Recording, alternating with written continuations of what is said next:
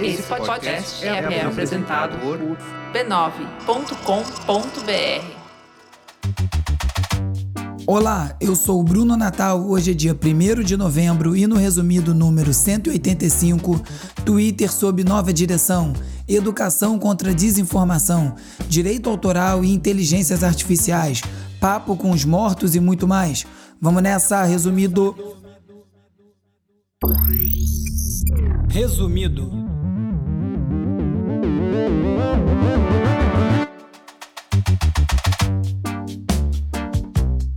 Olá, resumista! Esse é o Resumido, um podcast sobre cultura digital e o impacto da tecnologia em todos os aspectos das nossas vidas. O Resumido é parte da rede B9 e tem o apoio do Instituto Vero. Programa bem curto essa semana por motivos de extensas comemorações do Tri Tri e também completamente rouco, né? com a voz bem prejudicada, como dá para perceber. Espero que dê para escutar o episódio. Como vocês já devem ter percebido, eu não gosto de furar a semana e deixar sem resumido. Então, vamos que vamos, que é o que tem. Já ir embora, arruma suas malas, tá no pé e embora, tá na hora do Jair. Vamos de cultura digital e como nosso comportamento online ajuda a moldar a sociedade. Em comparação a 2018, a gente teve grandes avanços na contenção da desinformação e das notícias falsas nessa eleição. Talvez esse possa até ter sido um dos motivos da derrota da extrema-direita. O resultado final, pouco mais de 50% contra um pouco mais de 49%, dá a impressão de uma disputa apertada, mas na realidade a questão é de perspectiva. Além de ser a primeira vez que um candidato à reeleição não consegue triunfar aqui no Brasil, você soma isso à compra descarada de votos através do Auxílio Brasil, o derrame de dinheiro do orçamento secreto e o uso político da máquina pública e das instituições, e fica claro que foi uma derrota colossal. Vamos para mais, sempre atentos e buscando um Brasil melhor, sobretudo para quem mais precisa. A derrota do Bolsonaro não resolve o Brasil por si só e também a gente está longe de conseguir acabar com os problemas causados pela desinformação. Talvez com um novo governo progressista a gente possa construir ferramentas para ensinar a população a lidar com esse tipo de problema.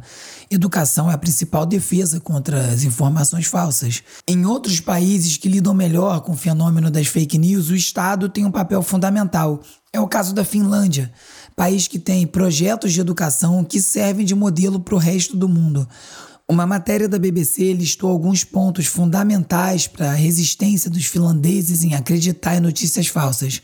São eles o estímulo ao pensamento crítico e a alfabetização midiática, que fazem parte do currículo há muito tempo. Esse currículo foi revisado em 2016 para ensinar as crianças as habilidades necessárias para identificar o tipo de informação falsa que se espalhou nas redes sociais durante as campanhas eleitorais nos Estados Unidos e no Brasil. Tem coisa que a inteligência artificial ainda não resolve sozinha e nem deveria, e uma delas é educação. Falando em inteligência artificial, as ferramentas de produção de imagens a partir de comandos de texto estão se popularizando, mas obviamente não tem agradado todo mundo. Como era de se esperar, quem mais se incomoda com esse tipo de recurso são os artistas que têm as suas obras utilizadas para educar e criar os parâmetros para essas inteligências artificiais e eles não recebem nada em troca. O Daniel Danger é um dos vários artistas profissionais que disseram para a CNN que temem que os geradores de imagens de inteligência artificial possam ameaçar os seus meios de subsistência. A grande preocupação é que as imagens que as pessoas produzem com esses geradores de imagens possam substituir alguns de seus trabalhos mais objetivos, como capa de livro, ilustração para artigos publicados online, coisas assim. Outra grande questão em relação aos geradores automáticos de imagem é uma possível violação de direitos autorais. E isso tem preocupado os bancos de imagem. Alguns estão vetando as imagens geradas por inteligência artificial, mas a Shutterstock tomou um caminho diferente e firmou uma parceria com a OpenAI, que é desenvolvedora da principal ferramenta de produção automática de imagens, a DALL-E. A OpenAI é do Elon Musk e criou um fundo para compensar os artistas por obras que utilizem as suas criações como base. Mesmo assim, os artistas devem acabar saindo no prejuízo, já que provavelmente não devem controlar o valor cobrado pelo uso das suas criações. Entre os artistas do mundo físico, a conta de tantos posicionamentos equivocados finalmente chegou para o Kanye West. As falas antissemitas que geraram suspensões no Instagram e no Twitter foram a gota d'água. Após várias marcas como a Gap, Balenciaga, JP Morgan, Foot Locker e até a CAA, que é a agência que representava o Kanye West, cancelarem os seus contratos e as parcerias com Kanye, o golpe final veio da alemã Adidas, que é a sua principal parceira. A empresa anunciou o fim da linha de produtos da marca Yeezy, que são co-criados com Kanye e que era responsável por 10% do faturamento global de 2 bilhões de dólares da Adidas. É um impacto significativo nas finanças da empresa e também na do Kanye. O rapper já perdeu seu lugar na lista de bilionários. A fortuna dele caiu de 1 bilhão e meio de dólares para 400 milhões de dólares, segundo a Forbes. Tudo isso por conta de muitos e muitos tweets e posts infelizes no Instagram, além de entrevistas e por vestir camisetas com os dizeres Vidas brancas importam, debochando do Black Lives Matter. Mas nem tudo são mais notícias para o Kanye, anunciando a nova era no Twitter pouco depois da compra da empresa pelo Elon Musk, o Kanye já teve a sua conta recuperada por lá. Agora ele vai poder continuar a falar mais besteira, quem sabe até enterrar a fortuna de vez. E agora é hora de falar sobre como as Big Tech moldam o nosso comportamento. E o assunto não podia ser outro ao Twitter. O novo dono do Twitter, o Elon Musk, tem desagradado não só a boa parte dos funcionários, mas também os usuários. A newsletter Garbage Day fez uma observação. Tá chegando o dia em que você vai twittar pela última vez. A gente pensa pouco sobre isso, mas todas as redes sociais perdem importância normalmente quando crescem demais, e teve o dia do seu último post no Orkut, no MySpace, no Fotolog, e para cada vez mais gente já teve até o último post no Facebook. E alguma hora vai ter também o dia do seu último post no Instagram ou no Twitter. Apesar do formato perfeito para os dias atuais e por ser responsável por pautar os principais assuntos discutidos dentro e fora das redes sociais, o Twitter tem um problema que deve piorar: a pouca capacidade de moderação. A gente sabe que odiar as coisas faz parte do cotidiano do Twitter, né? O famoso xingar muito no Twitter. E as pessoas abusam do hate como forma debochada de se expressar, mas tem outros que praticam um discurso de ódio gratuito e criminoso. Talvez isso ajude a explicar o porquê dos usuários do Twitter estarem perdendo interesse na plataforma. Segundo a Reuters, documentos vazados mostram que a plataforma está lutando para manter os usuários ativos, que são aqueles que visitam o Twitter ao menos cinco vezes e fazem de 4 a 5 posts por semana. Eles representam menos de 10% dos usuários, mas geram 90% das postagens e metade da receita. Segundo o relatório, o declínio começou na pandemia de Covid 2019 e a tendência é piorar. E o Elon Musk é certamente a pessoa certa para destruir o Twitter, e ele pode ser bem mais eficaz do que a gente pensava. Na semana passada, os funcionários do Twitter publicaram uma carta aberta contra a ideia de demissão em massa. O boato surgiu depois que o Washington Post divulgou que demitir 75% dos funcionários era plano do Elon Musk. A empresa desmentiu esse plano e na carta, os trabalhadores alertam que, caso a mudança ocorra, a rede vai ter dificuldade em manter e atender o debate público, além de prejudicar a confiança dos usuários. E como parte das mudanças que o Twitter quer implementar nessa nova gestão do Elon Musk, nessa primeira semana, termos racistas já dispararam na plataforma, como se as pessoas estivessem testando até onde vai a elasticidade e a complacência da plataforma com esse tipo de discurso. Agora vem aquela dose de humor caótico que sempre surge nesses momentos. Semana passada, algumas pessoas fingiram ser funcionários demitidos do Twitter para trollar a imprensa. Nos vídeos que viralizaram no próprio Twitter, dois homens carregando caixas são vistos perto da entrada do prédio da sede da empresa em São Francisco, atuando como se tivessem acabado de ser demitidos pelo Elon Musk. Eles se identificavam como engenheiros de software nas entrevistas, mas era tudo uma trollagem. Seguindo no caminho oposto do Twitter, o Instagram está tentando tornar os usuários menos tóxicos e passou a fazer um alerta antes de alguém publicar um comentário polêmico. Polêmico é um eufemismo. A medida é uma tentativa de criar um ambiente online mais positivo para as pessoas E esse alerta vai identificar termos agressivos e vai ser mostrado sempre que um usuário for enviar mensagens diretas para criadores de conteúdo com mais de 10 mil seguidores, utilizando termos listados negativamente pela inteligência artificial do Instagram. Não entendi esse limite de 10 mil seguidores. Pode xingar se for abaixo disso? Não, não, não pesquei isso. Travando uma batalha contra o TikTok, o YouTube está sofrendo com problemas financeiros e viu uma queda nos lucros de 38 bilhões de dólares em 2021 para 37 bilhões nesse ano. Além do aumento da concorrência de outras redes sociais, a diminuição da receita pode ser explicada pelo agravamento da economia no mundo todo. Segundo a TechCrunch, o YouTube vai passar a exibir um selo especial para identificar criadores que são profissionais de saúde. Pena que não tiveram essa ideia durante a pandemia, né?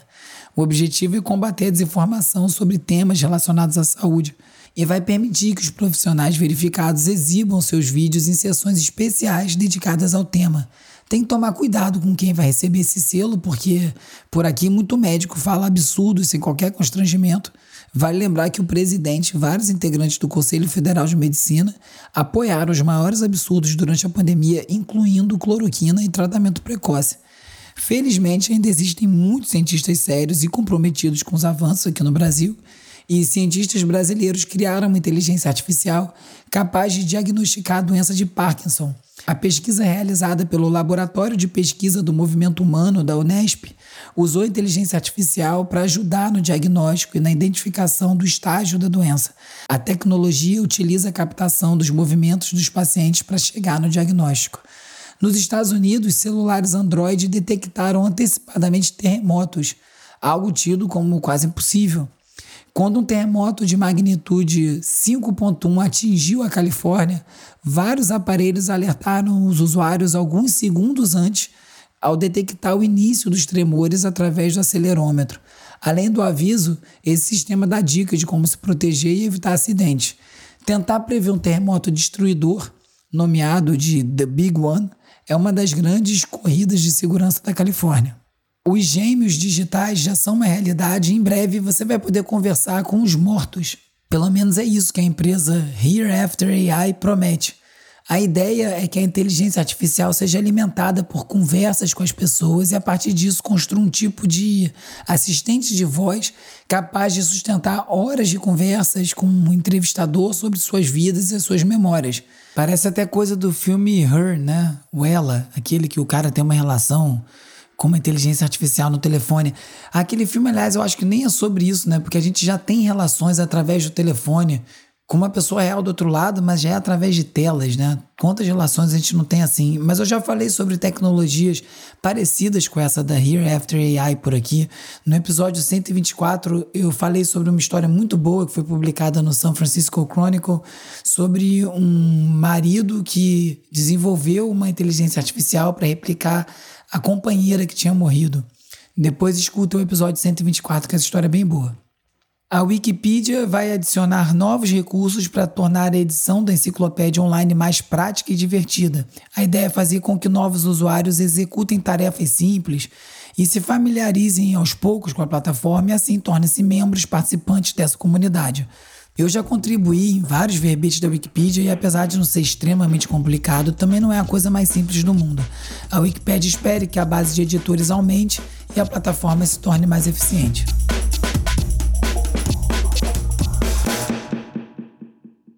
Como sempre, links que não couberam no roteiro vão para a seção leitura extra no site resumido.cc, onde eu listo todas as reportagens comentadas em cada episódio. Eis que fui entrevistado pela The Verge, um dos veículos que eu mais cito por aqui, numa reportagem chamada Jair Bolsonaro perdeu as eleições brasileiras, mas ainda tem o YouTube. Meu depoimento tá lá. E a reportagem do Ryan Broderick é muito boa. É ele que edita a newsletter que volta meio cito por aqui, a Garbage Day. Na Vox, Curtis Yarvin quer que a democracia americana seja derrubada e tem alguns fãs republicanos proeminentes. O novo blogueiro de direita foi citado por Blake Masters e J.D. Vance. O que ele está defendendo exatamente? Quem quiser falar comigo, sabe onde me encontrar, arroba URBE no Twitter, arroba resumido.podcast no Instagram e no TikTok. E você também pode fazer parte da comunidade no Discord. Tem link para isso tudo na home do resumido.cc. Você também pode me mandar um oi Você também pode me mandar um oi pelo WhatsApp ou pelo Telegram para 21 97969 5848 e aí você entra para a lista de transmissão, recebe alertas de novos episódios, conteúdo extra, manda um alô, às vezes a gente conversa e lá eu nem tô rouco. Hora de relaxar com as dicas de ler, ver e ouvir. Olha essa dica aqui, eu não vou mentir, eu nem ouvi e não vou ouvir, que é um podcast chamado Otherworld, só com histórias de terror e paranormais relatadas por pessoas que dizem ter vivenciado isso. Eu não gosto nem de ficar de luz apagada em casa, não vou ouvir isso não. O que é e o que é? O Racionais faz algum trabalho social? Clara e salgada. Esse é o trabalho social. Cabe em um olho pesa uma tonelada. A música que entra na mente. Sabor de mar, pode ser discreta e que lhe nada Diz comigo não chora, tá bom, falou. Saiu o trailer do documentário da Netflix sobre o Racionais MCs. Das ruas de São Paulo pro mundo, estreia no dia 16 de novembro e eu mal posso esperar para ver isso aí.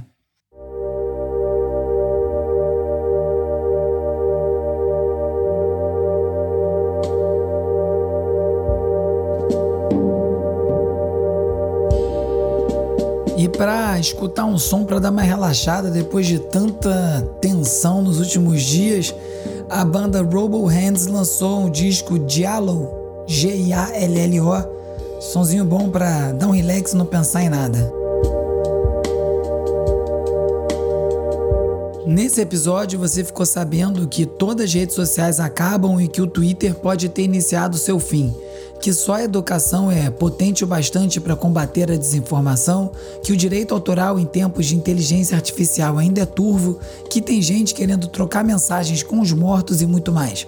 Se você gosta do resumido, recomenda para mais gente, é muito importante, ajuda muito. Então não deixa de curtir, assinar, seguir, dar cinco estrelinhas, deixar uma resenha na plataforma que você estiver escutando esse episódio agora. E também quem puder Acesse www.catarse.me barra resumido e participe da campanha de financiamento coletivo que ajuda a viabilizar o resumido. Você também pode fazer um pix para brunonatal.resumido.cc com o valor que você puder. O resumido é parte da rede B9 e tem o apoio do Instituto Vero. É produzido e apresentado por mim, Bruno Natal. O roteiro é escrito por mim e pelo Agenor Neto, com a colaboração do Carlos Calbuque Albuquerque. A edição e mixagem é feita pelo Hugo Rocha. As redes sociais são editadas pelo Lucas Vasconcelos, com design do Felipe Araújo e animações do Peri Selmaman. A foto da capa é do Jorge Bispo. O tema original foi composto pelo Gustavo Silveira. Eu sou o Bruno Natal, obrigado pela audiência e semana que vem tem mais resumido. Esse podcast é apoiado pelo Instituto Vero. Resumido. resumido.